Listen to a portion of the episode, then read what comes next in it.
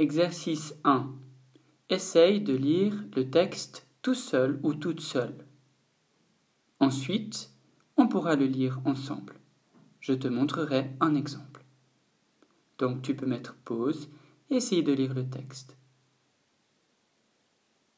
Voilà, lisons-le ensemble. En ville.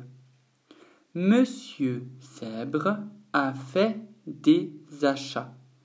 Du savon, un melon, du chocolat et du nougat.